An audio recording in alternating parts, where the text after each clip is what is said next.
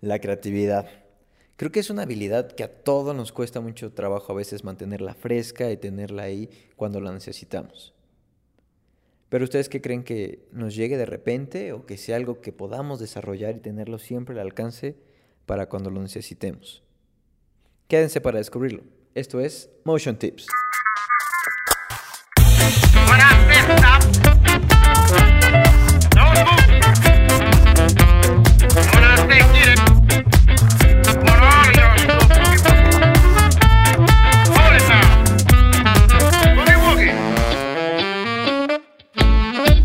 Bienvenidos a Motion Tips, donde les vamos a contar las verdades de la industria creativa que nadie te quiere soltar.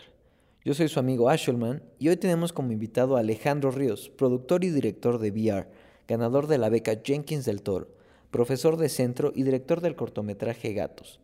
Hoy él nos va a platicar de cómo manejar y mantener la creatividad. Así que no se despeguen y vámonos a escuchar esta entrevista. Hola Alex, ¿cómo estás? Este, bienvenido al programa un honor tenerte aquí. ¿Y cómo estás? Muy bien, Oscar, gracias por la invitación. Aquí se me atraviesa el camión de la basura también. no te preocupes. Aquí se van a escuchar como 20.000 aviones. Estamos al lado del aeropuerto, entonces. Perfecto. Y pues bueno, este platícanos un poquito de ti, de quién eres, qué es lo que haces, este, para que la gente que no te conoce te conozca más y, y te ande buscando. Perfecto, mira, eh, mi nombre es Alejandro Ríos, eh, hago producción y dirección eh, audiovisual en proyectos con especialización de animación hacia narrativa en medios tradicionales y en nuevos medios como realidad virtual y realidad aumentada. No, excelente, pues está padrísimo esto de los nuevos medios, ¿no? O sea, estás justamente en la crema innata ahorita de, de lo que es creación de contenidos y contenidos nuevos. Va a ser súper retador, ¿no? Encontrar como historias buenas. Es, es, muy, un medio muy experimental que tiene mucho camino para, para explorar, ¿no? Sí, claro. No, pues eh, se me hace súper, súper padre que, que, estés alimentando esto. Y mira, justamente por eso te invitábamos aquí al programa, porque, bueno, yo considero que he trabajado contigo, que eres una persona súper creativa, ¿no? O sea, a ti te pueden poner lo que sea y puedes crear lo que tú quieras, ¿no? Eh, desde en un papel hasta en un visor de realidad 360.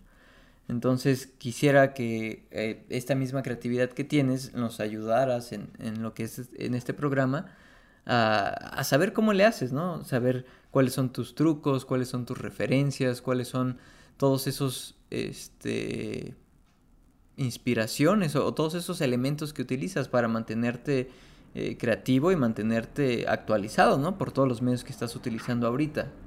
Claro, este, pues gracias, gracias Oscar por, por esas palabras, son muy padres de escuchar.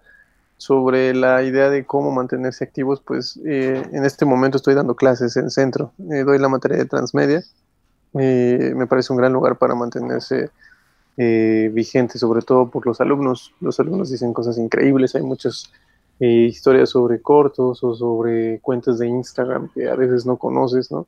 Entonces siempre están compartiendo muchos, muchos proyectos. Ahorita estamos haciendo eh, un proyecto transmedia alrededor de un manga que se llama Uzumaki, que es un manga de horror.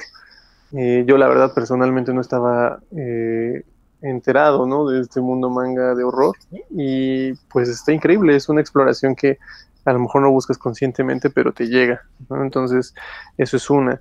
Otra cosa de nuevos medios, eh, hay una red que se llama kaleidoscope.fund, font de fondo, en donde tú te inscribes, eh, aplicas para eh, solicitar acceso y te presentan proyectos de realidad virtual y realidad aumentada de todo el mundo, ¿no?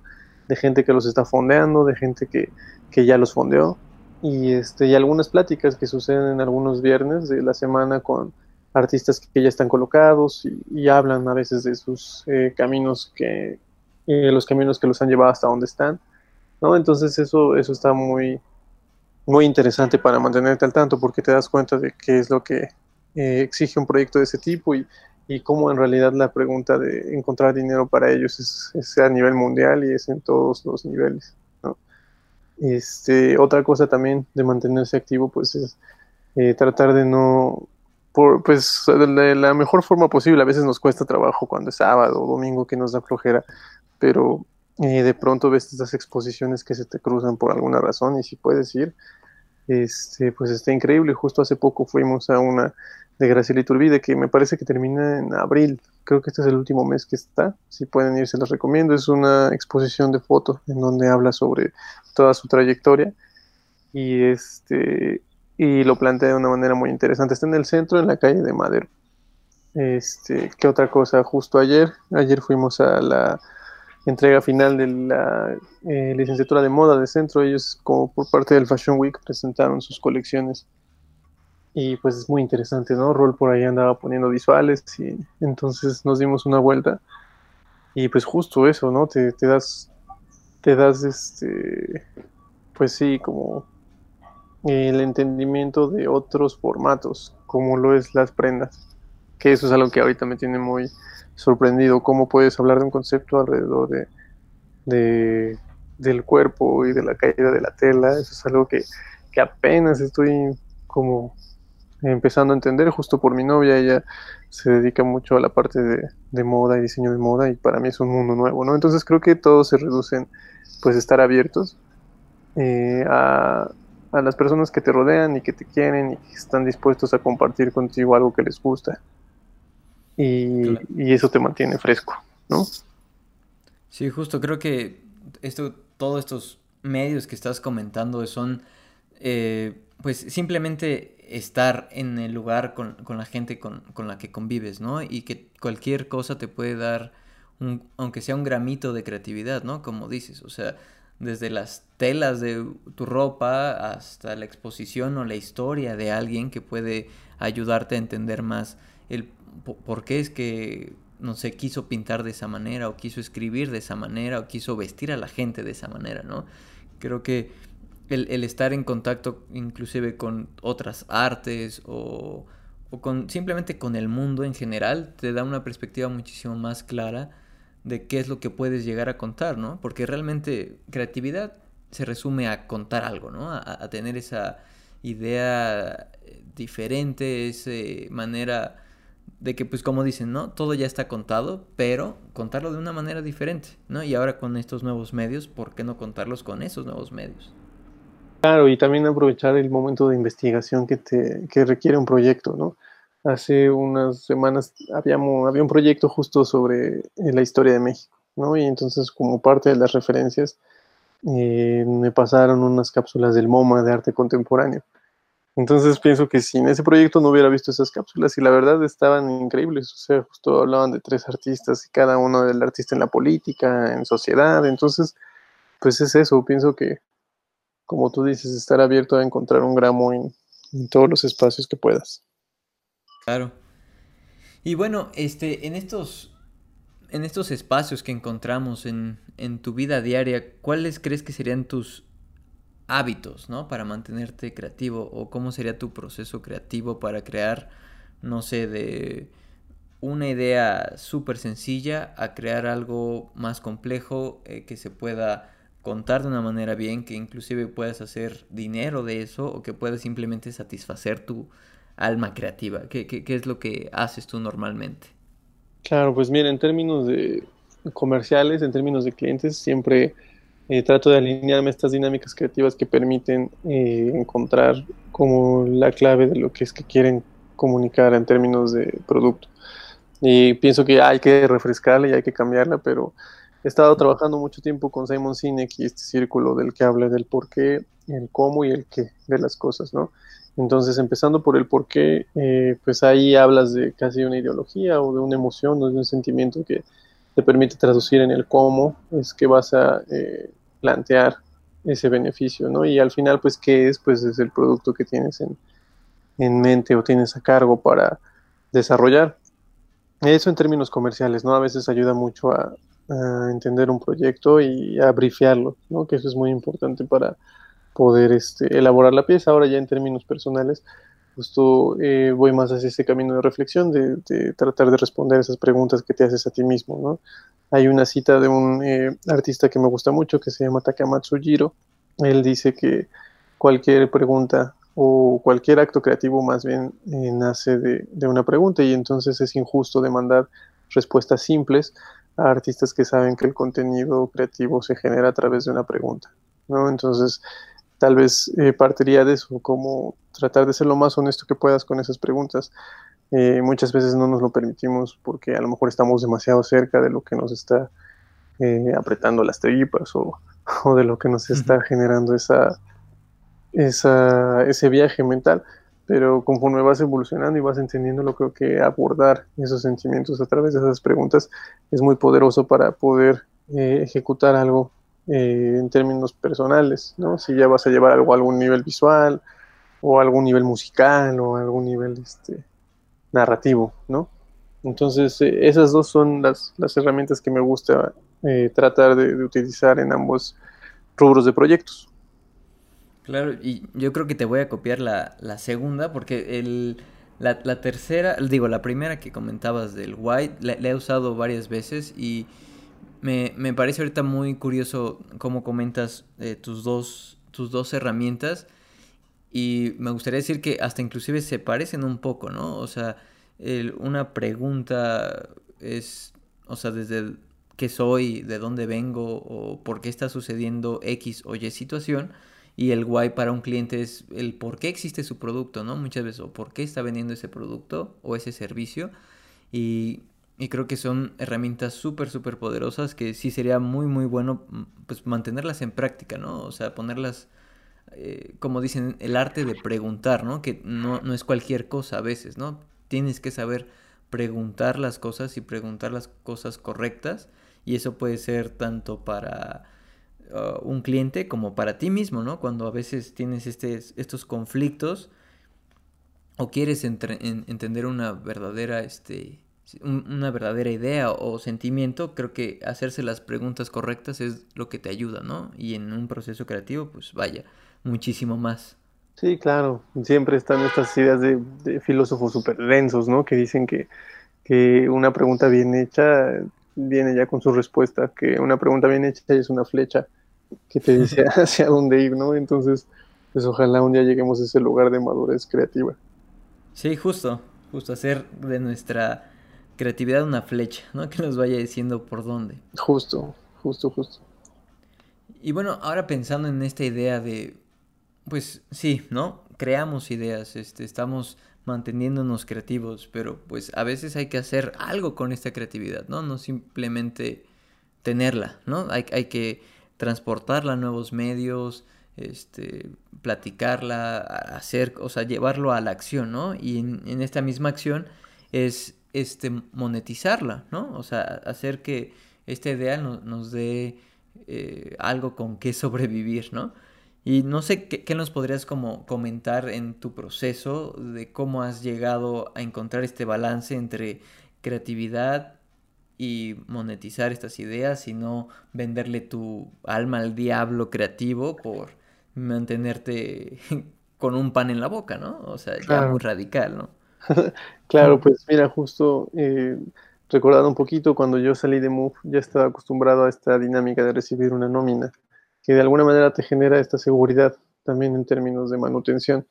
Y al explorar el freelance por primera vez, pues me topo con este bache de, pues de no administrar bien tus ingresos o de no siempre tener un cliente vigente, ¿no? Entonces, eh, pienso que el consejo que seguí desde ese momento fue de Martín, justo un amigo también que, que ha estado trabajando mucho en común con nosotros, él me decía no parar, ¿no? El hecho de, entrar en esta inercia laboral en el que a lo mejor no encuentres esta chamba que te satisface al 100%, pero que le da fricción a tu coche para poder avanzar. Entonces, eh, creo que partiendo de ahí es como puedes monetizar eh, tu creatividad, porque pues asumir que no siempre va a ser eh, el proyecto ideal, pero que el pertenecer a un movimiento eh, laboral y que tiene un resultado audiovisual, te permite estar en una esfera en la que después te pueden hablar para otra cosa, ¿no? Que es algo que me ha pasado. Eh, yo empecé a retomar como toda esta onda laboral a partir de la edición, ¿no? De video y caminando por ahí, pues ya se transformó en producción de videos, ¿no? Primero institucionales, después este, eh, también de, de, algunos comerciales, ¿no? Y posteriormente se transforma en una, en una entrada a nuevos medios, a realidad virtual y a realidad aumentada. Entonces, creo que en ese sentido el camino es empezar a, a producir en un nivel a lo mejor no esperado y en ese lugar es seguir hablando de tu trabajo, compartirlo, mantener un compromiso en tu calidad y en los tiempos de entrega, ¿no? Tratarte de juntar con artistas que puedan eh, sustentar el ritmo que tú buscas a nivel laboral y en ese momento conectarlo con las amistades que tienes, ¿no? Que también es algo muy importante. Creo que hacernos el paro entre amigos es como algo, algo vital en el freelanceo, sobre todo cuando tienes amigos que tienen un camino independiente, ¿no? Que están buscando cosas y que también están buscando alternativas para su trabajo. Entonces, en ese momento tú les puedes ayudar a, generar una solución visual o alguna solución en, otro lenguaje que a ellos les funcione en términos comerciales. Eh, y eso sería, en resumen, es entrar en esa inercia laboral, eh, responder con compromiso, repetir. ¿no? Ese sería el, el consejo más práctico y a través de repetir, pues no perder el eje que te mueve, ¿no? Si, si a lo mejor quieres hacer realidad virtual, pues entonces empezar a caminar por ahí, ¿no? Para que eventualmente cierres tu fuerza de producción hacia ese lugar exclusivamente. Pero pienso que para poder llegar ahí hay que, hay que moverse, ¿no? Hay que entrar en una inercia de trabajo. Claro. Y mira, es súper valiosa esta fórmula mágica que dices de, o sea, estarte moviendo, ¿no? Porque creo que al moverte, no solamente pues obviamente no te quedas estático y por tanto la gente te ve. Te haces notar que te estás moviendo, que estás haciendo algo que tal vez tú no sabes, ¿no? A tu tía, a tu primo, a tu amigo de la prepa, de la secundaria, de la carrera, le puede ayudar algo de lo que tú estás ofreciendo, ¿no? Y, es, es eso, ¿no? Estarte moviendo y diciendo, miren, aquí estoy y es lo que estoy haciendo. Y sé que tal vez puede sonar como un poquito de energías y todo este rollo, pero creo que si tú te mantienes en esta actitud positiva de estar trabajando, estar atrayendo cosas, pues vas a seguir atrayendo más trabajo, más buenas oportunidades, más contactos que te pueden, como dices, este ir construyendo de un equipo, ¿no? Que es vital tener un equipo de trabajo en el cual te puedas eh, recargar en ellos cuando lo necesites, confiar en el momento que eh, se necesite, que sabes que todos están bajo la, misma idea, ¿no? Bajo el mismo canal de que hay que entregar las cosas bien, no solamente porque hay que entregarlas bien, sino porque es nuestro trabajo y es lo que queremos, ¿no? Entonces, sí, más que nada moverse y, y, realizar las cosas con la mejor disposición y calidad posible para que eso obviamente va a ser una tarjeta de presentación a futuro que te va a seguir recomendando y recomendando y que vas a, seguir creciendo, ¿no? Y te va a dar la facilidad de seguirte moviendo. Sí, totalmente de acuerdo, totalmente de acuerdo. Y te digo, con esta idea de eh, estarse moviendo y tener como estas, estos momentos creativos y, seguir este, con cliente, ¿cómo, ¿cómo, ves tú esta idea de la libertad creativa versus el cliente? O sea, ¿cómo logras manejar este tu libertad creativa o, llámese la creatividad per se con la necesidad del cliente o lo que tú quieres hacer eh, en tus tiempos libres. Claro, pues este, eh, pues mira, justo en esa idea de esta eh, línea, ¿no? De que es una línea cruzada de libertad contra presupuesto eh, pienso que podríamos replantearla hacia un lugar más positivo y pensar que esa libertad se va a adquirir después de una experiencia que hable de quién eres. Eh, es un camino a lo mejor más largo, pero creo que más esperanzador, porque si pensamos que vamos a obtener libertad solo cuando hay bajo presupuesto, entonces eso nos va a meter en apuros, ¿no? Siempre porque va a hacer que dividamos nuestro tiempo y nuestra fuerza en proyectos que, digo, los proyectos de amigos siempre son divertidos, ¿no? Siempre es lo que nos guste y donde queremos estar, pero si pensamos en el rubro comercial como un sacrificio, entonces eh, creo que se vuelve un círculo que no nos deja movernos mucho. Y si en realidad lo planteamos como una línea ascendente en donde decimos, bueno, vamos a repetir, como hace rato mencionábamos, trabajo, repite, trabajo, repite. Entonces, por pura práctica vas generando mejores resultados, ¿no? Vas conociendo más gente, vas nutriendo el equipo, y, cuando eso pasa, eventualmente llega un punto en el que eh, un cliente ya empieza a pagar por lo que ofreces y no más bien te paga para ver qué le ofreces, ¿no? O sea, bueno, no sé si lo explico ahí bien, pero es como tener un sello, ¿no? Llegar a, una búsqueda de estilo. Y ese estilo que se genera a través de la repetición y a través de de todo lo que involucra un proyecto, ¿no? Toda la investigación, todo ese bagaje que te va dejando cada ejecución, eh, eventualmente llegar a un lugar en donde el costo esté relacionado a lo que tú consideras eh, algo bueno, ¿no? A un producto creativo, entonces ya estás en un lugar en donde tu opinión vale distinto. Claro. No, y se me hace eh, oro estas palabras que acabas de decir de que pagar por lo que ofreces y no que te paguen para ver qué ofreces. O sea, creo que ahí está el secreto para que lleves a tu carrera a otro nivel, ¿no? Tus habilidades a otro nivel y, que lo veas bajo esta mentalidad, ¿no? O sea, que ya me estén pagando por lo que ofrezco, ¿no? O sea, que ya tenga ese, yo, ese sello de, de calidad, de que, mira, puedes confiar 100% en mí y vas a saber que entiendo lo que tú necesitas y yo voy a, a, traducir e, esa necesidad en un producto que a ti te va a servir y que e, es lo que buscas, ¿no? Pero yo tengo esas habilidades, esa herramienta para poder hacerlo y creo que es sumamente útil, ¿no? Porque como dices, muchas veces nos enfrascamos en el híjole, tengo que cobrar menos porque eh, no tengo experiencia o porque no, confío. Y, luego, como, como platicábamos, a veces el, el tener ese bajo presupuesto puede hacer que la gente desconfíe de ti, ¿no? Por, el hecho de que no, no, no estás siendo inclusive eh, la media, ¿no? Y, tú dices que te estás tratando de ser competitivo, pero a veces estás dando más desconfianza que competitividad. Exacto, exacto. Esa también es una buena línea. No des desconfianza en vez de competitividad, porque a veces sí, por cobrar barato pensamos que vamos a ser más competitivos y no, al final creo que todo es una cuestión conectada, ¿no? En que las evidencias de tu trabajo se conectan con cómo es lo que estás cobrando y cuáles son tus tiempos de entrega, porque al final vas mejorando conforme más repites y vas acumulando experiencia. ¿no? Y entonces tener en cuenta que esa nube de, puntos, ¿no? De experiencia contra presupuesto, contra equipo de trabajo, contra tipo de clientes, va avanzando progresivamente y, hay que cuidarla de manera en que los puntos no se, no se vayan por otros polos, ¿no? Sino tratar de mantenerla como una parvada que va avanzando eventualmente hasta que llega la libertad, ¿no? Claro. Sí, sí, sí. Y, es como, como los experience points, ¿no? De un videojuego. Es el tener de que ya sé cómo tratar con cliente, ya sé cuánto cobrar, ya sé cómo este, moverme a, nivel producción, qué es lo que me hace falta, de quién me puedo apoyar, ¿no? Porque a veces nos sentimos Juan Camané y decimos, ah, yo te puedo hacer audio, video, corrección de color, animación, y es como, oye, no eres un ninja, espérate, ¿no? Sí, Tienes que apoyarte de eso y, ver que no estás solo, ¿no? también en estos procesos creativos. Sí, justo, o sea, no, no quedarte envuelto en algo que, que puedes realizar tú solo, ¿no? Claro.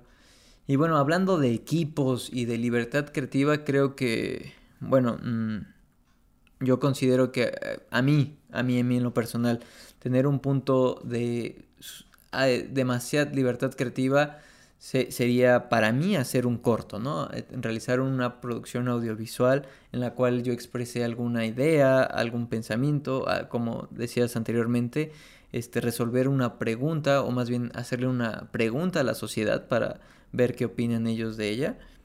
Eh, y, creo que tú mejor que nadie has podido elaborar todo, pues sí, de cierta manera una monetización a través de esta libertad creativa que sería un corto, ¿no? Con el corto de los gatos, que lo estuvo nominado al Ariel, que lo has llevado como a varias partes del mundo, que te ha hecho conocer a más gente, que te has dado a notar bastante, que inclusive has ganado una beca por ello. Y quisiera que nos platicaras un poco cómo fue este proceso, ¿no? Cómo fue el hecho en que pudiste lograr de hacer una idea, algo que te pudo dar trabajo por tanto tiempo y que te pudo posicionar de, cierta manera, ¿no? Como, como alguien sumamente creativo. ok, pues mira, justo ahora que lo mencionas en términos de equipo, pienso que eso es uno de los valores importantes del proyecto. Eh, en, el, caso de los gatos, el guion fue escrito por César Perlov y Martín Rodríguez. Y creo que ese acercamiento pues fue esencial, ¿no? Mi amistad con Martín justo eh, en algún punto del proyecto fue lo que me permitió conocer ese guion, ¿no? Entonces, eh, A ver, dame un segundito, voy un poquito más. Aquí tenemos un poquito.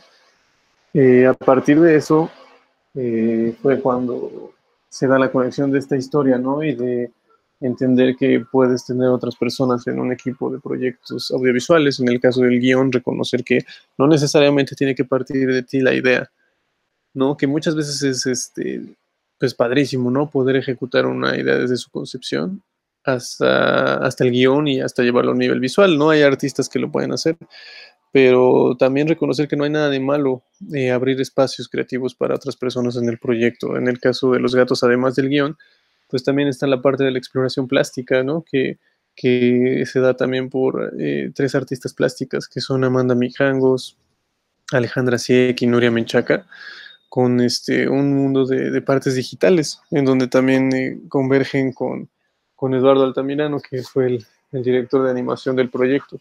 Eh, recordando un poquito lo que él me decía al inicio, era que, que, pues sí, los presupuestos no siempre son los más adecuados, pero que al final, si él podía meter su cuchara, estaba dentro del proyecto.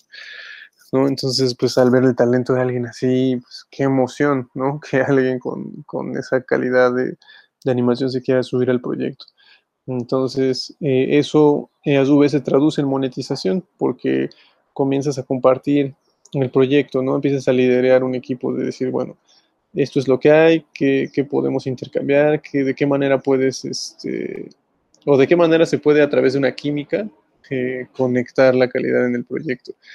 Eh, y a su vez eso llega a IMCINE, ¿no? Como una carpeta que, hicimos. Eh, el proyecto no se concibió para ganar el financiamiento, sino el proyecto ya estaba ahí, ¿no? Y nosotros estábamos desarrollándolo y ya que sale la convocatoria, pues juntamos todo el material en, los términos que ellos los pedían y fue así como nos dieron el financiamiento.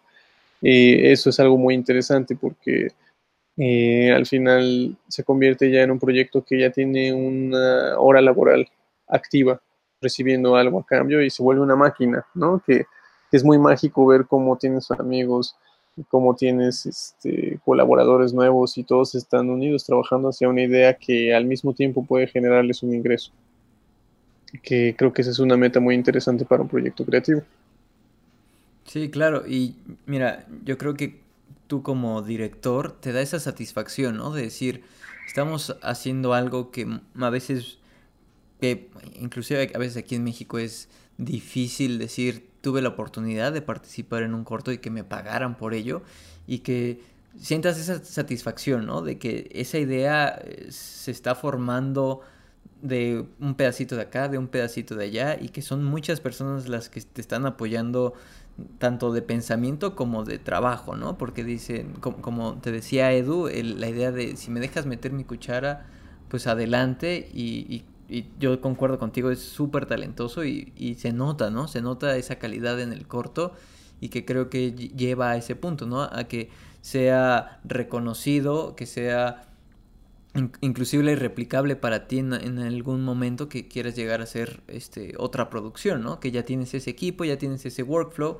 y que ya tienes esos acuerdos, esa química, como dices, con la gente, ¿no?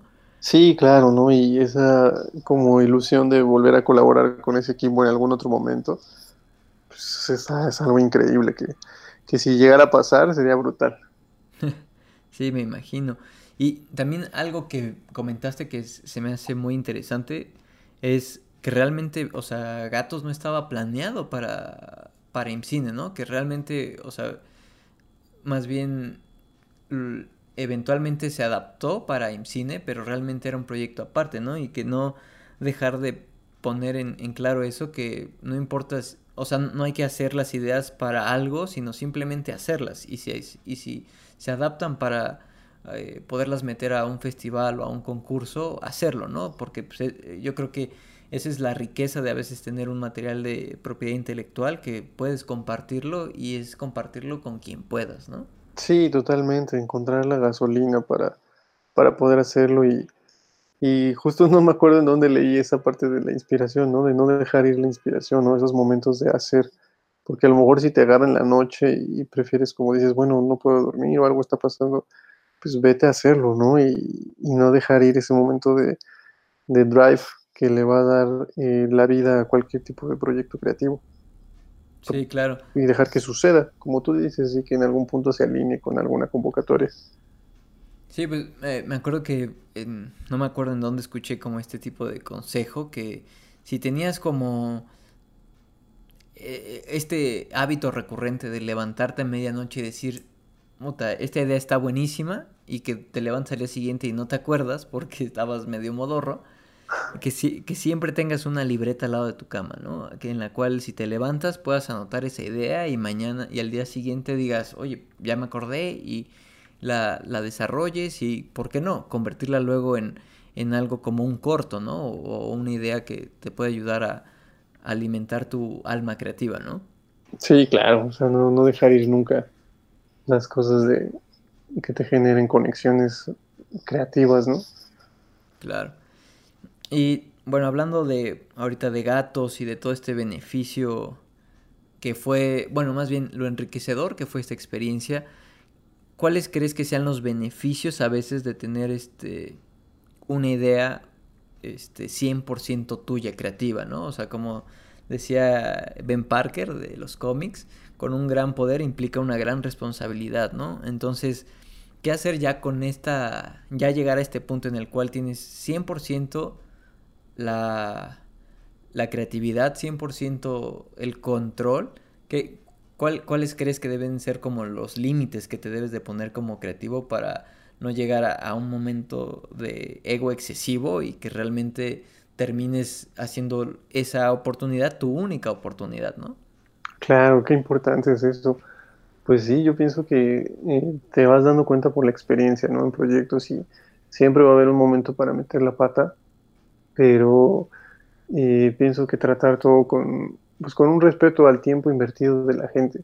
Y eso es muy, muy complicado y muy interesante, ¿no? Porque al final, pues son artistas involucrados en un proyecto más grande, todos, ¿no? O sea, y el hecho de respetar sus colaboraciones y el tiempo invertido se vuelve una línea delicada cuando hay algún intercambio también en feedback, ¿no? Entonces, pienso que el mantener la esencia del proyecto lo más ordenada posible desde un inicio eh, nos está el guion, ¿no? Que te contaba, es, es vital.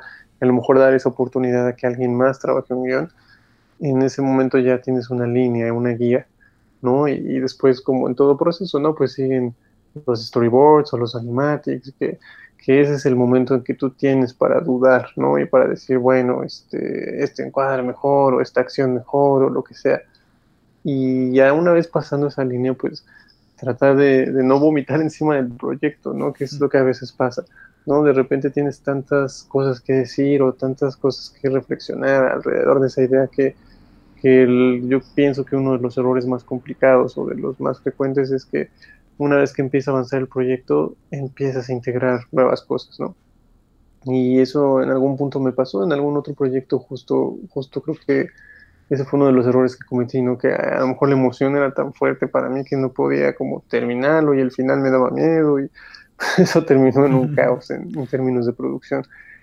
Y, justo en el caso de, los gatos, pues fue respetar ese, ese candado, ¿no? De decir, bueno, hasta aquí se cerró el animatic, a partir de aquí ya, este, pues esto es proyecto de todos, ¿no? Ya no nada más es mío. Entonces es un respeto a decir, bueno, ya se está haciendo esto, ya esto ya no hay vuelta atrás, ¿no? Y a lo mejor si tú tienes otra inquietud este, que no tienes clara, ¿no? De, en términos emocionales, pues vete a hacer otro proyecto pequeño, ¿no? En ese mismo momento, porque si hay esa ansiedad de decir, bueno, si esto se dice distinto, o si lo puedo decir así, en ese momento más bien agarra otro medio, otro formato, no sé, haz canciones, haz, haz un cuadro, haz algo que no meta en riesgo el tiempo de los demás, ¿no? Que creo que eso es un pilar, sobre todo para poder avanzar y para poder terminar, ¿no? Que, que también muchas veces eh, los proyectos no se terminan y creo que no hay nada más desilusionante que invertir tiempo en algo que no vio la luz. ¿no? Entonces también hay que tener mucho cuidado con eso porque pues pasa, ¿no? A veces te quedas corto de presupuesto o te quedas corto de, de algo, ¿no? Y no te permites darle un final y un cierre al ciclo en el que se involucraron otros artistas, ¿no? Y, pues al final, pues esa energía que, se queda ahí estancada. Entonces, pues justo eso, ¿no? Pienso que, el respeto al tiempo y al talento es medular en, proyectos de, gran, este, de, otra escala.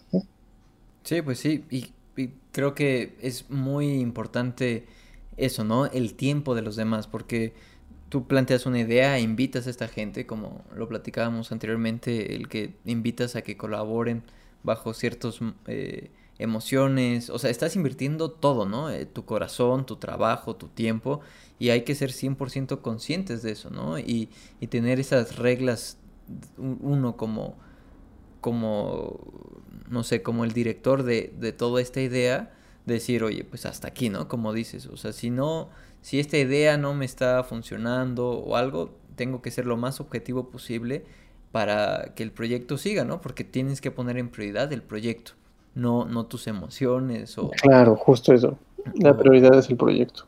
Sí, exacto. Entonces, si ya seteaste tú una manera de platicar las cosas, de decir cómo se van a hacer, mantenerte bajo esas reglas, ¿no? O sea, obviamente poner, eh, hacer conciencia antes de poner una clara, una clara regla para que, pues obviamente, tres, tres, semanas después no estés contra, contradiciéndote, ¿no? Que es a veces muy fácil, ¿no? Contradecirnos porque no, no, no estamos en este traqueo de, de ideas, ¿no? De reglas que nos ponemos a nosotros mismos para que el proyecto siga.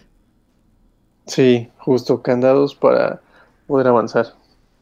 ahora, a, a, nivel idea, o sea, ¿cómo, cómo sentiste el, todo el proceso que pasó después de, Gatos? Porque también hay, hay, que poner algo en claro que, o sea, Gatos no fue tu primer corto, ¿no? O sea, llevaste muchísimo tiempo trabajando en otros cortos, estudiantiles, este, digamos, de, por tu cuenta, que eventualmente te dieron como esta experiencia, ¿no? Esta maleabilidad también para poder saber poner estos límites.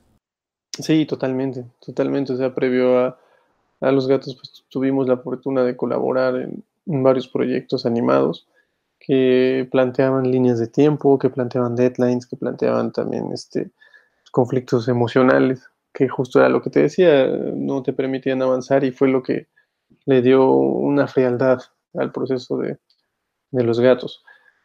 Ahora, lo que me preguntabas era lo de después. Sí, exacto, lo, lo, que viene ya después de gatos, o sea, una vez que terminas la producción, que ya tienes, pues, que, que lograste pasar esa, esa etapa, ¿no? Que sí pudiste terminar el proyecto, que a veces, muchas veces, pocos tienen la fortuna de, terminar un proyecto así y que sí pudiste terminarlo. ¿Y qué, qué pasó después? O sea, ¿cómo fue que definiste tu ruta de festivales? ¿Cómo fue todo este proceso, pues ya no tanto creativo, sino como de distribución, ¿no? Claro, pues mira, tienes un punto. Creo que eh, sí habíamos tenido una experiencia de realizar cortos previos a eso, pero creo que nunca habíamos terminado una producción de ese tipo, ¿no? Financiada, que esta fue una primera vez con un calendario, con un cine, ¿no? todas esas fueron primeras veces, entonces justo se cierra el ciclo de, producción, que para mí pues era el ciclo final, y yo en experiencia pues nunca había tenido esa experiencia de, iniciar una ruta de festivales, ¿no? De, promocionar el proyecto, o sea, eso fue, fue pues una ola de cosas nuevas para, para mí, para el equipo, ¿no? Desde cómo lo recibieron, fuimos a San Diego, en San Diego nos abucharon, eso estuvo muy, muy curioso, este, fuimos este, pues también a Morelia, a Guadalajara, ¿no? Entonces, pues es increíble, pienso que mucho de eso eh, se lo agradezco ahí a IMCINE porque ellos fueron los que generaron toda la ruta de, festivales y todo este movimiento este, que se le dio al proyecto.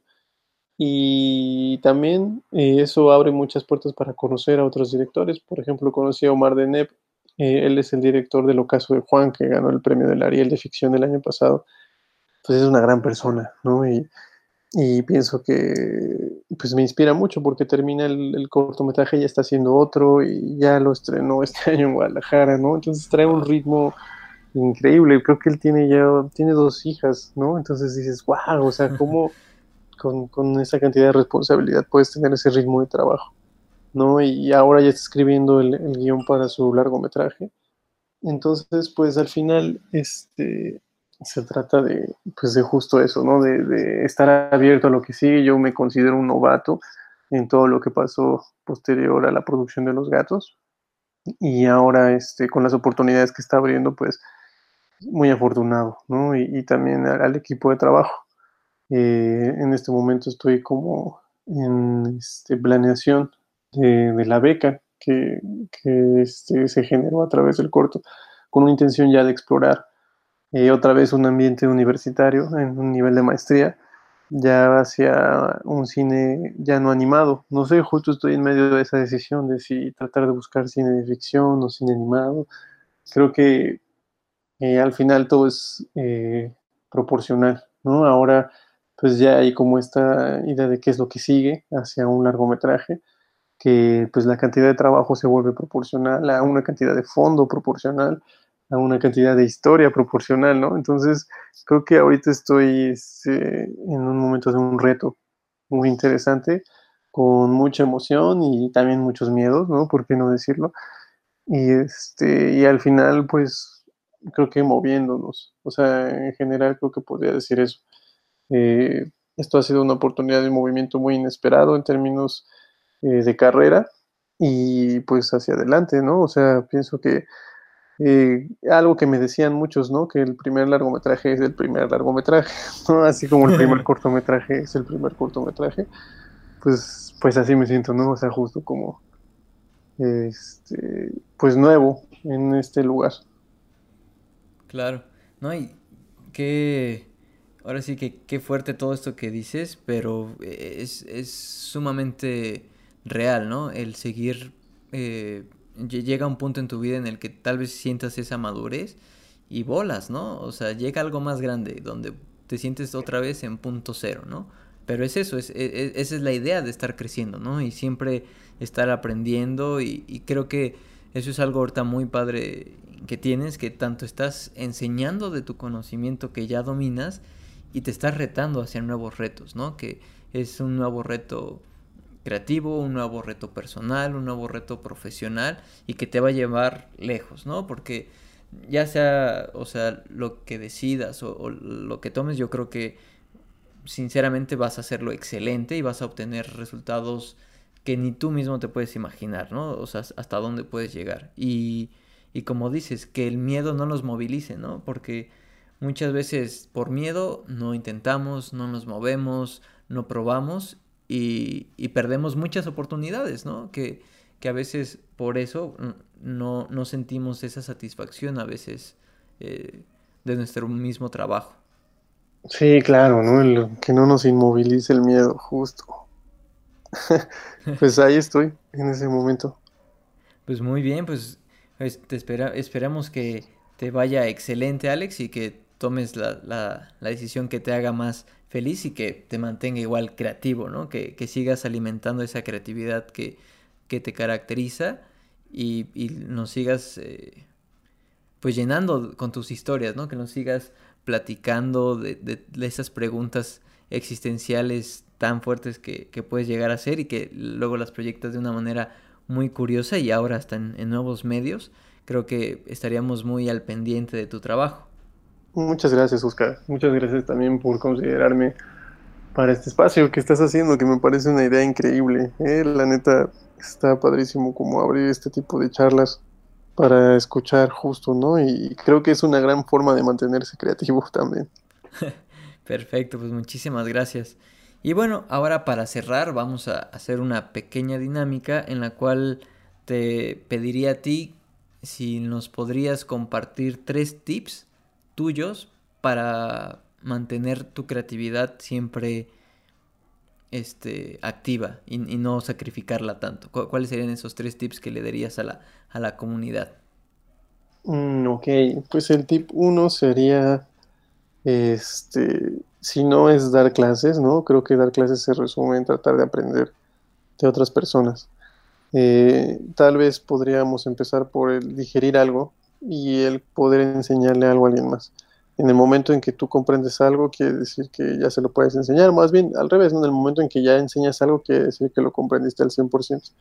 Entonces, meterte en ese círculo de, de tratar de compartir tu conocimiento con alguien más, creo que está muy padre porque eso es algo que te puede abrir también ventanas de, de referencias increíbles, ¿no? Ese sería uno, enseñar, compartir. Eh, el punto número dos, pues sería estar abierto siempre, ¿no? O sea, a, no tener esta, este encapsulamiento de no ir a alguna exposición o de no ir a alguna presentación de algún proyecto, ¿no? O sea, no, no es que nunca sepas a quién vas a conocer ni nada, no, simplemente es ponerte en ese lugar, de, ir al cine solo, ¿no? De ir a una exposición solo o acompañado, pero siempre estar buscando como un, un contenido que se complementen a tu disciplina, ¿no? Que no necesariamente tengas que ir a ver cine animado si es que haces animación, ¿no? A lo mejor puedes ir a, a una presentación de danza contemporánea y eso en términos de movimiento pues se vuelve algo brutal, ¿no?